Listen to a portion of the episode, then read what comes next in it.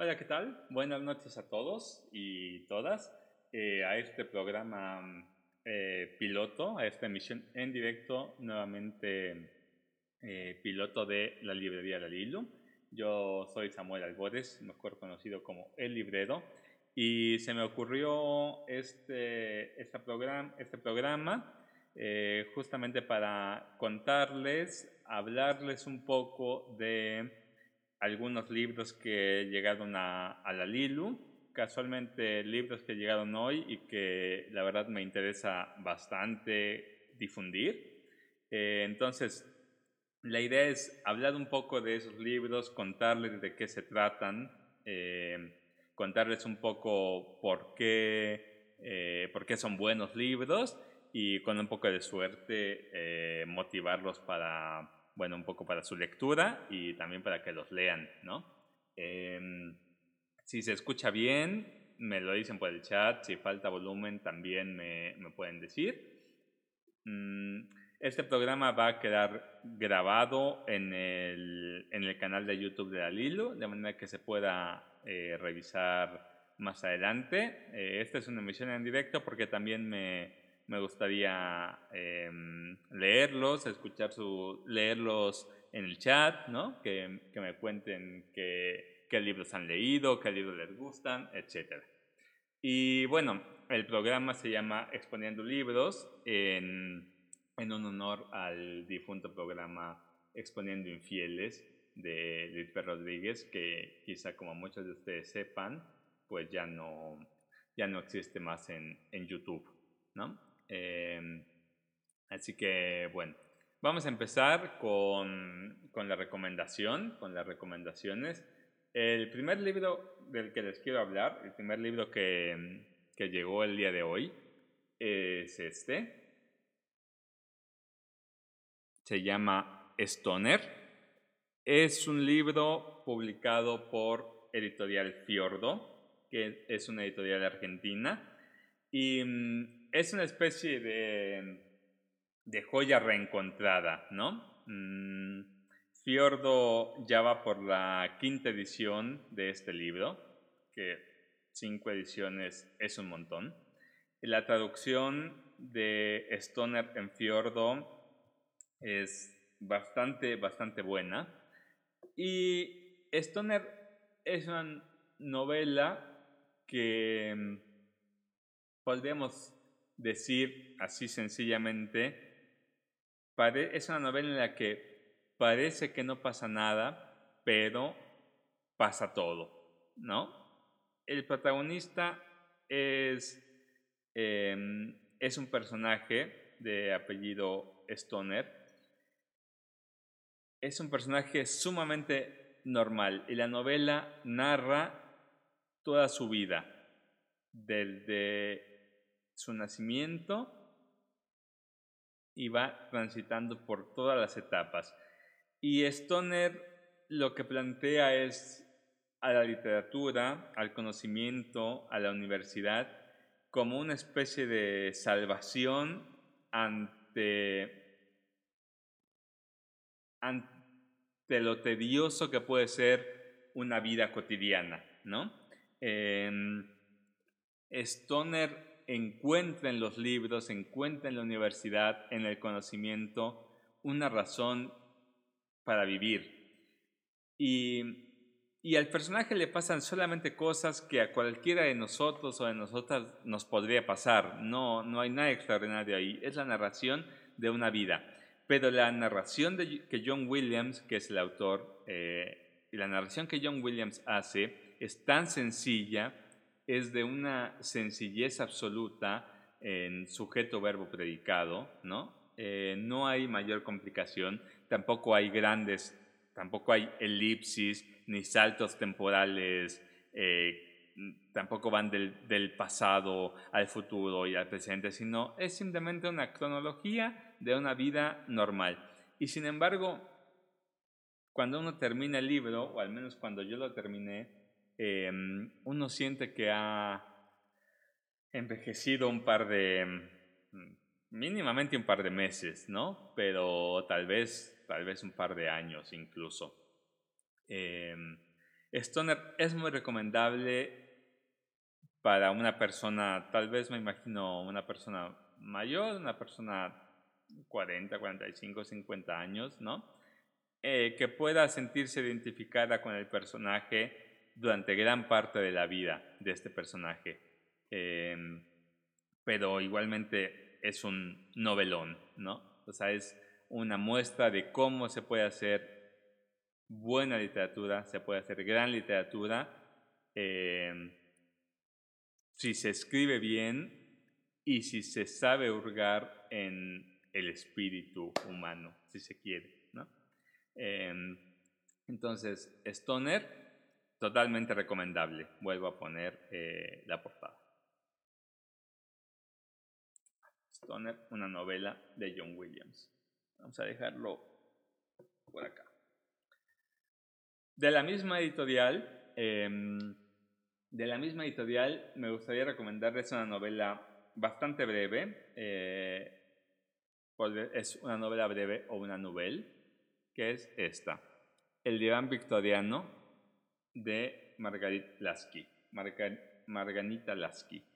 Eh, el diván victoriano también es de Fiordo. Fiordo se está convirtiendo en una de mis editoriales favoritas, Argentina. Eh, es la primera novela que publicó la editorial.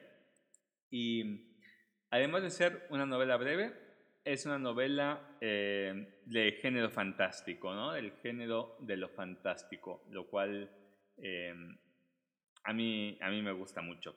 ¿Qué entendemos? Quizá una, una cosa que habría que decir es qué entendemos por género fantástico. Y para ello me gustaría remitirme a a la definición o a lo que, no a la definición, sino a lo que habla Todorov en su libro eh, sobre literatura fantástica. Y Todorov dice que lo fantástico se funda cuando hay un suceso, hay un suceso cualquiera, eh, cuya explicación para ese suceso puede, puede ir por dos caminos. Puede explicarse por la vía racional o científica o puede explicarse por la vía de lo sobrenatural o de lo extraño. Hay un suceso, imaginemos, por ejemplo, algo muy sencillo sería mm, alguien, alguien está en una casa y escucha como eh, del interior de un cuarto sale un ruido misterioso. Y entonces ese ruido puede ser un fantasma, por decir, un suceso sobrenatural, o puede ser que había alguien más en la casa del cual ese personaje no sabía y ese ruido proviene de esa otra persona. Pero lo fantástico se funda en el momento en el que el personaje tiene, el personaje y el lector tienen esa duda. Esto que me está pasando, esto que estoy viendo, esto que estoy escuchando, ¿es un suceso paranormal o es un suceso que puede explicarse de forma racional? Ahí, en esa duda, este género fantástico eh, se funda lo fantástico según todo.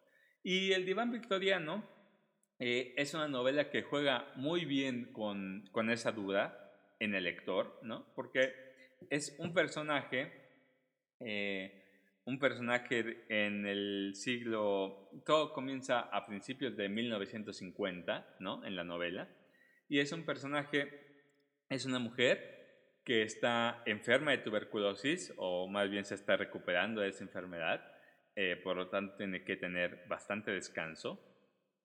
Y una tarde se acuesta a dormir la siesta en un diván, en un diván que tiene en el medio de su sala, y cuando despierta se da cuenta que está en la misma casa, está en el mismo diván, pero no está en la misma época que cuando se fue a dormir. Está bastantes años atrás. Y la novela transcurre entre los recuerdos de la mujer en el presente y su necesidad de volver a su presente y en esta nueva realidad que sería el pasado en el que la mujer no entiende qué está pasando. Y la novela transcurre ahí. Ahí es donde se funda lo fantástico en esta narración del diván victoriano, ¿no? Obviamente no les voy a spoilear lo que pasa, em, pero es una novela bastante breve, deben ser 140 páginas o 130 páginas, así que mm, si uno agarra el libro, eh, lo lee en, no sé, dos o tres horas exactamente. También de Fiordo Editorial, El Diván Victoriano. Súper recomendable. Bien, eh, si hay alguien en el chat y si alguien quiere saludar o decir algo, eh, si alguien me está escuchando, estaría muy genial eh, que nos saludáramos, ¿no? Les cuento que este es el primer episodio de un programa que yo titulé Exponiendo Libros y mm, en el que voy a recomendar algunas, algunas lecturas o algunos libros que me llaman la atención y que me interesa que, que todos conozcan, ¿no? Que en todo caso lean. Son libros en su mayoría que ya leí, pero también hay algunos libros que, que no he leído y que simplemente me, me llamaron la atención y decido mostrarlos. Tal es el caso de este libro que es El hombre del traje negro de Stephen King. Acá. El nombre del traje negro de Stephen King, seguramente los, los fanáticos de Stephen King lo, lo, reconocerán. Yo la verdad no, no soy gran lector de Stephen King, es una falta en mi bibliografía. Este libro está editado por Nórdica y es un libro mm, como la mayoría que hace Nórdica Libros, o si no es que todos, no, la mayoría. Eh, es un libro ilustrado, está ilustrado por Ana Juan y es un cuento, ¿ok? Es un cuento de Stephen King que se llama El hombre del traje negro. Eh, como no lo he leído, voy a eh, leer lo que dice atrás. lo que me llama la atención es lo siguiente. Este extraordinario relato de Stephen King, ganador de los premios World Fantasy Award y O. Henry, es un homenaje a Nathaniel Hawthorne y su cuento El joven Goodman Brown, que incluimos en esta edición.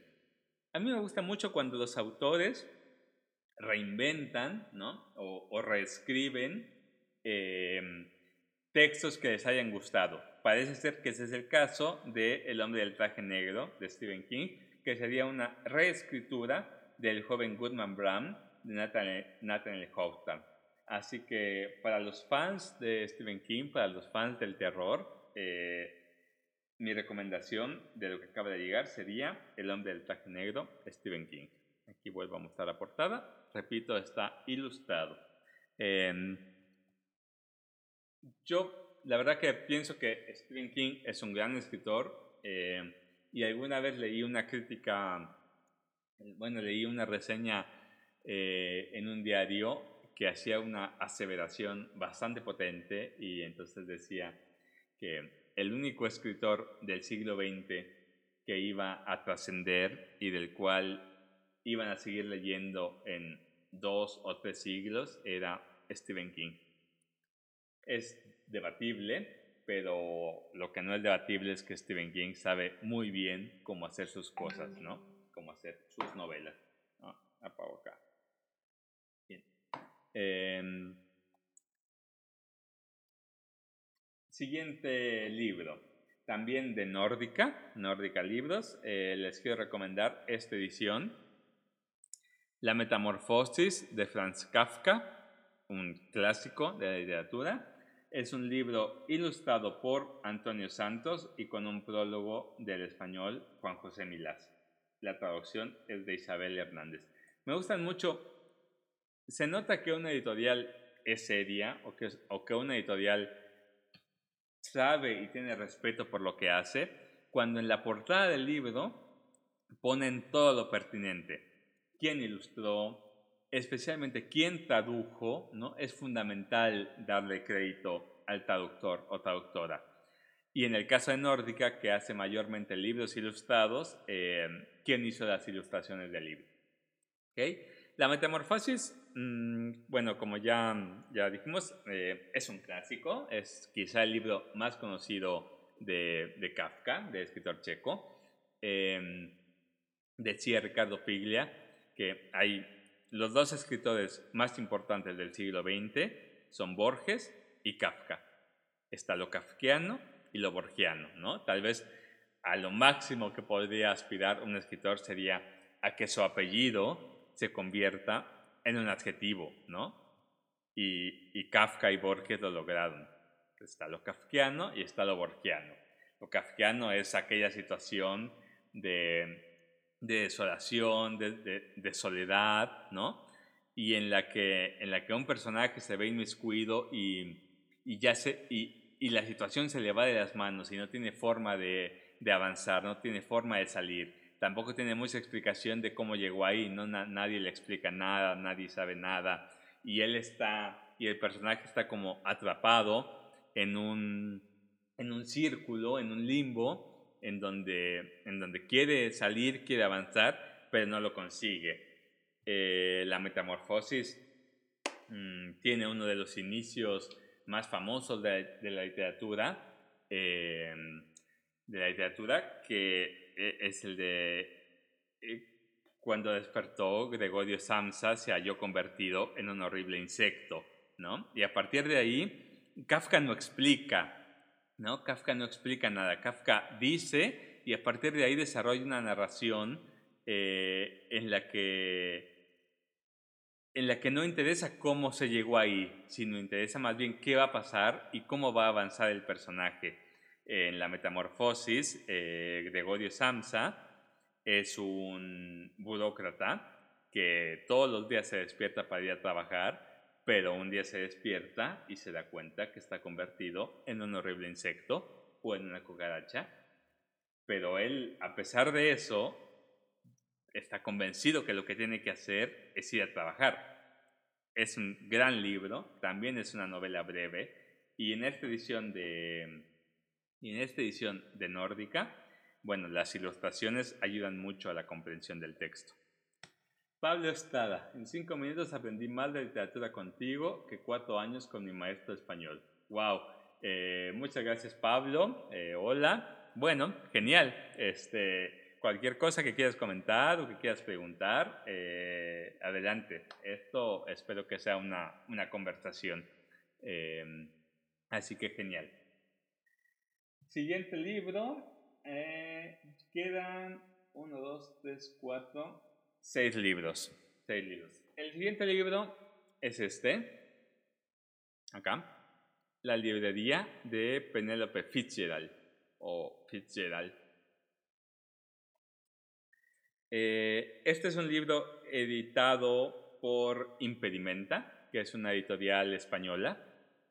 Y es el libro en el que se basó, en el que está basada una película del mismo nombre, que se llama La Librería, eh, que habrá salido hace dos o tres años. En este momento no recuerdo. Está dirigida por una mujer, no recuerdo. Ah, aquí está. Eh, Isabel Coixet. Isabel Coixet eh, adaptó este libro. Este es un libro muy, muy en la en la línea Jane Austen, ¿no? De hecho, algunos, algunos dicen que Penelope Fitzgerald es la gran heredera de Jane Austen, ¿no? En cuestión de novelistas inglesas. Y es un libro con una... Em, con una trama muy sencilla. Hay un personaje que se llama Florence Green que decide eh, se, va, se muda a un pueblo, un pueblo pequeñísimo inglés, de un pueblo debe tener 500 o 400 habitantes. Eh, es un pueblo excelentemente bien descrito, pero la mejor definición es que se caracteriza por lo que no hay. Es decir, no hay tal cosa, no hay tal cosa, no hay tal cosa. Y lo que no hay es una librería. Y Florence Green, Green decide que ella va a poner una librería en ese pueblo. En ese pueblo súper conservador, en ese pueblo donde al parecer a nadie le interesarían los libros o la lectura, pero ella va con ese proyecto fantástico y pone la librería en ese lugar. Todo va relativamente bien hasta que empieza a ir relativamente mal cuando, cuando las personas, cuando los habitantes del pueblo no entienden muy bien qué onda con esa señora y esa librería. Y todo va bastante peor cuando Florence Green decide llevar a su librería montones de ejemplares de una novedad que acaba de salir, que está en Londres, obviamente. Entonces ella decide que le interesa venderlo y esa novedad no es otra que Lolita de Vladimir Nabokov. Entonces ustedes imagínense el impacto que hay en ese pueblo cuando llegan a la librería 30 o 40 ejemplares de un libro en el cual un señor, un personaje, narra el enamoramiento que tiene con una niña, porque es una niña, de 11 o 12 años, ¿no?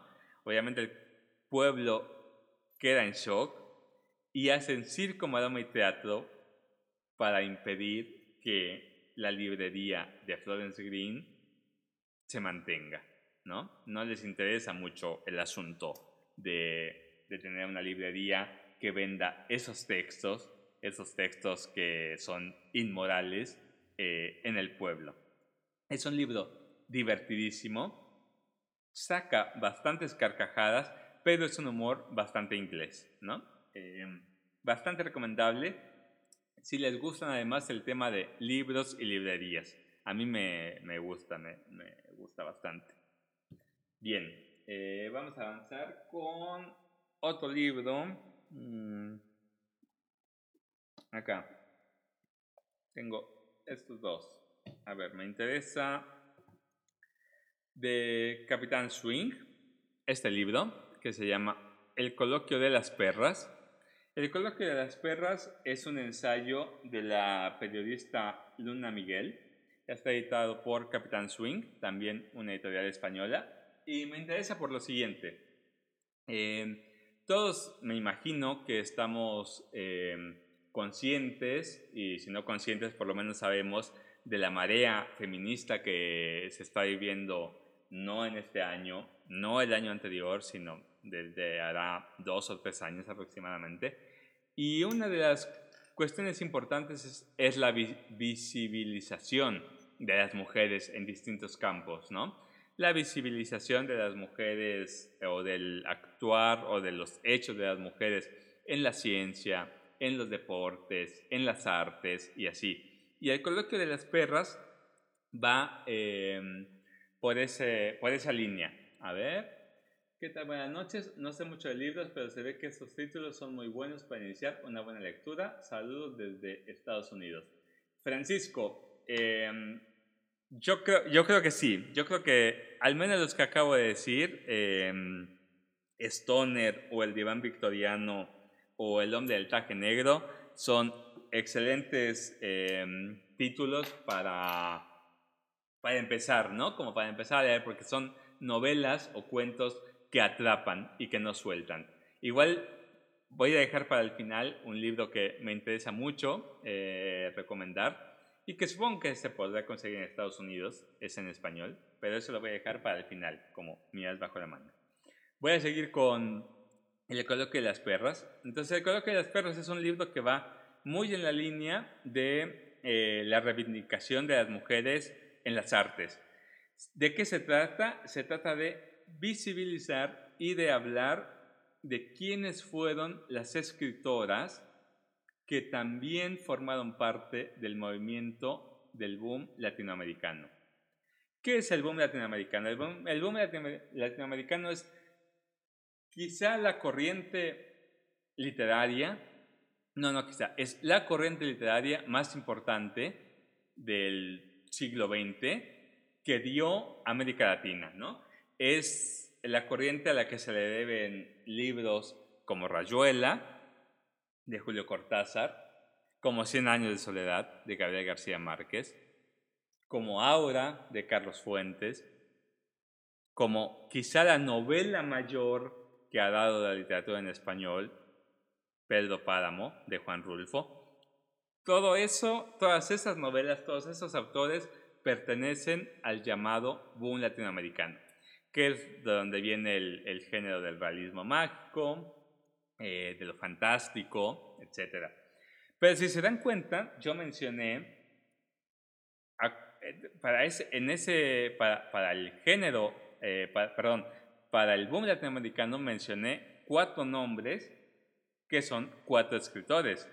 Sin embargo, el boom latinoamericano también tuvo, obviamente, escritoras mujeres. A mí se me ocurre, por ejemplo, Elena Garro, ¿no? Elena Garro, que es una grandísima escritora mexicana. Todos deberíamos de leer eh, Los recuerdos del porvenir, gran libro. Y entonces, el coloquio de las perras lo que busca es visibilizar y mostrar la literatura femenina, la literatura escrita por mujeres durante el boom. Entonces, les leo un poco lo que dice atrás. Un homenaje a todas las autoras hispanohablantes que fueron ninguneadas, maltratadas u olvidadas por el hecho de ser mujeres. Recuperando el título de un pequeño cuento con el que la puertorriqueña Rosario Ferré analizó la misoginia literaria en los años 90, el coloquio de las perras pretende ser un homenaje a las escritoras hispanohablantes que sortearon todo tipo de obstáculos para hacer su literatura. Desde populares figuras como Elena Garro, Gabriela Mistral o Alejandra Pizarnik, hasta otras más desconocidas como Alcida Sus Escafo, Agustina González López o María Emiliana Cornejo, la periodista y poeta Luna Miguel entabla una conversación llena de ladridos con una docena de mujeres con la voluntad de que sus obras sean leídas y reivindicadas. Em, es fundamental este libro. Em, es fundamental porque pensar en el boom latinoamericano como un movimiento primordialmente masculino es ver solamente la mitad del panorama, ¿no? Evidentemente está Gabriela Mistral, evidentemente está eh, Alejandra Pizarnik, está Silvina Ocampo, está Sara Gallardo y varias más que desconocemos y que súper vale la pena conocer, ¿no? Eh, entonces, parece ser un buen acercamiento y, y un gran complemento para un libro muy famoso y muy divertido que se llama Aquellos años del boom, pero en aquellos años del boom solamente se habla de García Márquez, de Cortázar, de Fuentes, de, mm, em, de Onetti. Entonces no tiene, eh, eh, como les digo, es la mitad del panorama. Ferdi Tobar, hola, buenas noches, gracias por compartir la mejor librería. Oh, gracias, gracias a vos. Em, gracias a vos. Cuéntenme, cuéntenme qué les va pareciendo, eh, qué va pareciendo esta, esta emisión. si, si tienen alguna sugerencia, algún comentario, algo que se, que se pueda mejorar, eh, me dicen porque la idea es ir, ir haciendo este programa, mm, este pequeño emisión en video cada semana, cada 10 días, donde podamos hablar de libros y donde no solamente yo cuente de mis lecturas, sino que ustedes también me cuenten de aquello que están leyendo eh, y de aquello que, les interesa, de algún libro que les gustaría conseguir, algo así. Eh, bien, vamos avanzando y eh, les voy a contar también otro libro que no he leído, pero que me llamó muchísimo la atención. Eh, y es el siguiente. Es editado por Impedimenta también y se llama Damas Asesinas. Es este. Damas Asesinas de Tori Helfer, eh, que es la antologadora, digamos. Esta es una novedad, de hecho me sorprendió mucho, es una novedad en España, me sorprendió mucho que, que llegara a México tan rápido. Y esta es una antología que, que habla, bueno, un poco como el coloquio de las perras reivindica a las escritoras del boom, este libro reivindica a las asesinas en serie, porque igualmente que con las escritoras del boom, cuando pensamos en eh, asesinos en serie, aquí dice, ¿no? Em, pensamos en criminales famosos, en Jack el Destripador, en Ted Bundy, en John Wayne, etc. ¿no? Es muy difícil pensar en una mujer asesina en serie. eh, y este libro justamente reivindica esas figuras, porque las hay, ¿no? Porque tampoco vamos a caer en la falacia, ¿no? En, la falacia y en de que todas las mujeres son buenas, obviamente no es así. Entonces, este libro dice, por ejemplo, em, ¿qué hay de la infame condesa Bartoli, apodada la condesa sangrienta? De Marian Cotton, virtuosa del arsénico sin compasión, de Daria Nikolaina, la torturadora rusa, de Nani II, la abuelita, risueña, de Alice Keiler, la hechicera, o de Kate Bender, la bella rebanadora de pescuezos. Eh, este libro lo que busca es traer a la luz las biografías, ¿no? O las, eh, sí, una biografía breve un currículum infame, ¿no? De damas asesinas, de asesinas en serie, a lo largo de la historia y del globo. Eso, eh, entonces, me parece un libro curioso, interesante y muy buen editado, muy bien editado, ¿no? Eh, Josué Avendaño, saludos, saludos Josué. El mejor contenido de Internet. ¿Podrías dar el precio de los libros? Pablo. Sí, voy a dar el precio de los libros. Eh, termino, termino de hacer eh, la reseña. Me queda, me queda un último libro. Me quedan dos libros. Eh, y cuando termine de, de, hablar de los libros, hago una revisión rápida de todos y, y, los, y doy los precios. El penúltimo libro del que quiero hablar Está editado por Eterna Cadencia, que es una editorial argentina, y es este. Se llama El hermano mayor de Daniel Mella. Daniel Mella es un escritor uruguayo contemporáneo, es decir, está vivo aún. y también es una novela breve, deben ser 120 o 130 páginas.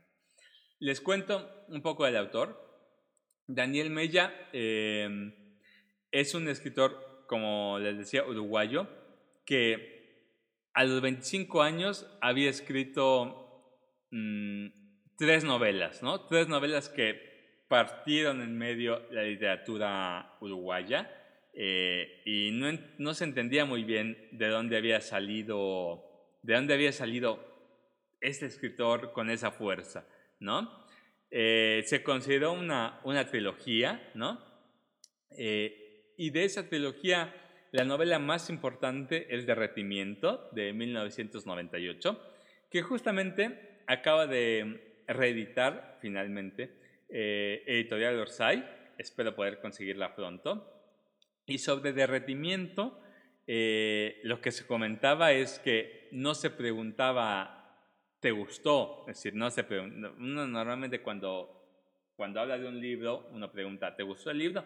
Y con derretimiento no se preguntaba eso. Con derretimiento lo que se preguntaba es hasta qué página alcanzaste a llegar, ¿no? ¿Hasta qué página pudiste resistir la lectura? Es un libro vertiginoso y, y bastante maldito, ¿no?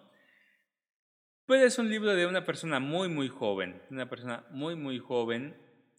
Y en cambio, El hermano mayor es un libro ya de un escritor eh, bastante más maduro. Y el autor, es decir, Daniel Mella, considera que es su mejor libro, o al menos el que más le gusta, ¿no? Es un libro también muy personal, muy en primera persona, es un como monólogo, monólogo interior. Y la contratapa dice así, el 9 de febrero de 2014, durante uno de los veranos más tormentosos que se recordarán en las costas del Uruguay, muere Alejandro, 31 años, salva vidas, alcanzado por un rayo mientras dormía en una casilla en Playa Grande. Tendría que haber sido yo, dice el protagonista, el hermano mayor, el pesimista, y no Alejandro, que vivía la vida como quería, como venía, que explotaba de felicidad. Así comienza este relato en el que la memoria se entrecruza con la ficción de una exploración del vínculo fraternal y el duelo en el seno íntimo de una familia. Un viaje que lleva al narrador, despedado consigo mismo, a enfrentar lo más oscuro de sí, sus obsesiones, sus perversiones, sus mezquinidades, pero también aquello que puede redimir, la literatura. Em, este es un libro bastante personal y como todos los libros de Daniel, de Daniel Mella, em, un libro que va de lo, de lo autobiográfico a la ficción, ¿no? No se sabe muy bien dónde empieza una cosa y dónde termina otra, pero lo que sí se sabe es que mientras vayamos leyendo el libro, vamos a tener muchísimas sensaciones en el estómago, sensaciones de incomodidad, dolor de cabeza y así, porque es algo que Daniel es un registro que domina muy bien, hacer sentir mal fisiológicamente a su lector. Em, el hermano mayor de eh, Daniel Mella, Eterna Cadencia. Hola Samuel, un saludo. Espero ir por los cantos de Ezra la siguiente semana. Fantástico, excelente, excelente Edgar, aquí te esperamos. Eh, bien. Pablo Estrada es un gran componente autobiográfico. Sí, es correcto. Si te refieres al libro de, de em, lo autobiográfico siempre está presente en su literatura.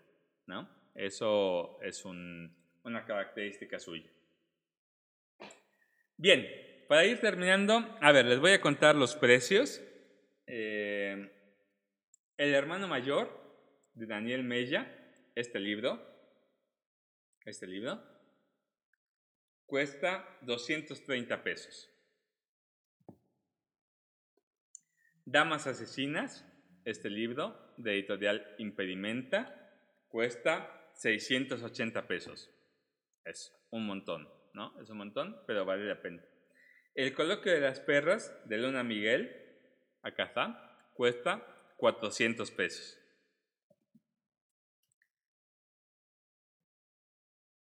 La novela la librería de Penelope Fitzgerald cuesta 500 pesos. La metamorfosis de Kafka en la edición de Nórdica cuesta también 500 pesos. El hombre del traje negro de Stephen King también 500 pesos, casi todos cuestan 500 pesos salvo El diván victoriano, la novela fantástica, una novela breve, que cuesta 295. Y Stoner de John Williams, la primera novela de la que hablamos, también editada por Fiordo, cuesta 500 pesos. Más o menos todos cuestan 500 pesos. Lo cierto es que, como son libros que acaban de llegar y son libros importados, los precios son un poco elevados, ¿no? Pero no se preocupen, vamos a hacer otros programas donde hablemos de libros em, con un precio, digamos, un poco más accesible. Para ir cerrando, ya solo les quiero contar de un último libro que no llegó hoy, llegó la semana pasada, y es un libro que estoy leyendo, estoy terminando de leer, y es este, Nuestra parte de noche, de Mariana Enríquez. Pueden ver que voy acá, voy ya casi terminando de leer, ahí se ve bien. Ahí. Me deben de faltar 150 mm, páginas más o menos.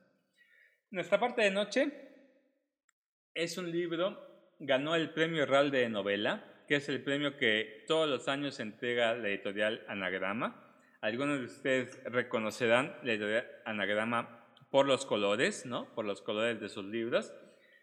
Es un libro de una escritora argentina que se llama Mariana Enríquez del cual ya antes comentamos un libro de cuentos, un libro de cuentos del llamado terror social, ¿no? que se llama Las cosas que perdimos en el fuego. Y en esta novela Mariana vuelca todo su estilo y todo su talento para crear una novela de terror, de terror sobrenatural, muy al estilo de Stephen King, pero tomando 100% elementos del terror del norte argentino, ¿no? Entonces es como si estuviéramos leyendo una novela en el que hay vudú, en el que hay fantasmas, en el que hay demonios, en el que hay casas embrujadas, muchos elementos que conocemos ya del terror estadounidense, pero trasladados al terror latinoamericano, ¿no? a lo sobrenatural latinoamericano, específicamente argentino. Es una novela larga, porque son cerca de 700 páginas. Eh, y eso en la actualidad, ¿no? en los tiempos que corren, hay que darle un gran voto de confianza al escritor o escritora que nos entrega un libro de 700 páginas. Es el libro más largo, yo creo que voy a leer este año.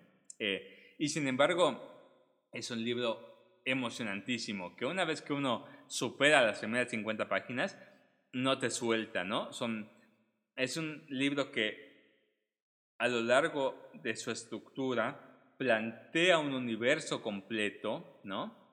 Eh, a, raíz de las aventuras de la trama de dos personajes, Juan, un papá, y Gaspar, un niño, que es su hijo, y que ambos tienen ciertos poderes que les permiten comunicarse con lo que ellos llaman la oscuridad.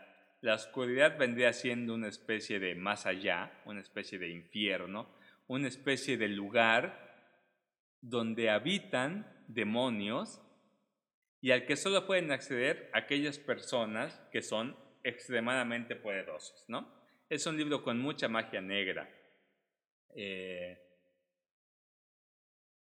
y entonces, a raíz de esos, con esos dos personajes como eje, con Juan y con Gaspar como eje, Mariana Enríquez va desarrollando un universo entero, ¿no?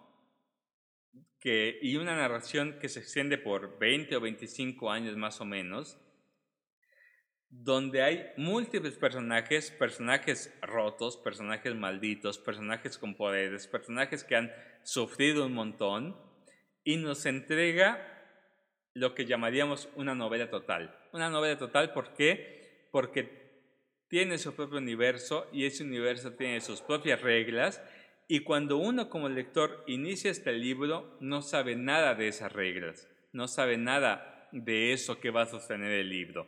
Pero cuando uno va a la mitad o cuando uno termina, uno tiene ya completo conocimiento de cómo funciona ese universo que la escritora plantea. Entonces, por eso es un libro maravilloso. Y es un libro de los que casi ya no se escriben, ¿no? Los detectives salvajes de Bolaño fue así. Eh, nos entregó un universo absoluto con sus propias reglas y su propia estructura. Mariana Enríquez es una narradora oscura, minuciosa, terrible y cautivadora. Completamente de acuerdo contigo, Pablo. Eh, es todo eso, es todo eso y más. Em, un último apunte la mejor, yo pienso, y no solo lo pienso yo, la mejor literatura actual en español le están escribiendo mujeres. Le está escribiendo Mariana Enríquez, le está escribiendo Samantha Scheuling, le está escribiendo Liliana Colanzi, le está escribiendo Selva Amada, le está escribiendo Fernanda Melchor. Em, la está escribiendo Brenda Navarro. Es decir, la potencia que tienen esas escritoras para crear universos y para trasladar emociones al escritor, al lector, eh, yo creo que no la tiene nadie o casi ningún autor masculino. Eso es lo que tengo que decir. Nuestra parte de la noche es un librazo. Eh, cuesta 460 pesos. Estoy muy orgulloso de decir que la Lilu ha vendido 7 ejemplares de este libro. En este momento no tenemos ninguno, pero el martes o miércoles de la próxima semana nos llegan más. Y la verdad que lo súper recomiendo. Bien, mm, con esto quiero cerrar con nuestra parte de noche. Eh, y quiero agradecerles a, a todos los que estuvieron aquí, Pablo, Edgar, Josué, Fergi, Francisco. Gracias por estar, por ver esta primera emisión, eh, que además se alargó, ya llevamos casi 45 minutos. Eh, y como les digo, espero poder estar realizando estas emisiones, mm, si no una vez cada semana, por lo menos tres veces por mes, ¿no? Una, una vez cada 10 días si se escuchó bien, si les gustó, si quieren si les gustaría que habláramos de otros temas o comentar algún género en específico, alguna editorial en específico, adelante, todo lo pueden comentar. Em, me gustó mucho leerlos.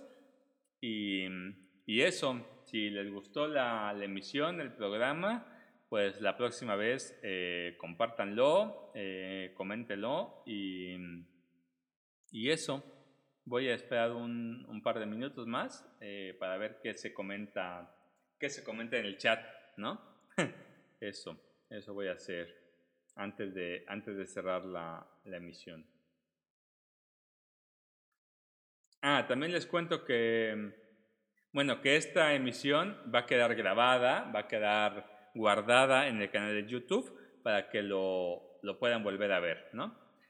Eh, deberías hacer reseñas de libros escritores en YouTube o pláticas sobre el tema. Tienes voz para ello. Gracias Edgar. Pues sí, lo intentaré, ¿no? Me gustaría hacer pláticas. Sí, me gustaría, por ejemplo, hablar de Borges, me gustaría hablar de Piglia, ¿no? Que son dos escritores que me gustan mucho. Me gustaría hablar de, de la novela de Casas Vacías de Brenda Navarro, de Samantha Shevling. Eh, me gustaría hablar de, varias cosas. Entonces, si a ustedes les parece que esto, que esto salió bien, que esto se vio bien, eh, seguramente lo, lo seguiré haciendo, ¿no? Y nuevamente quedará guardado en el canal de YouTube. Bien.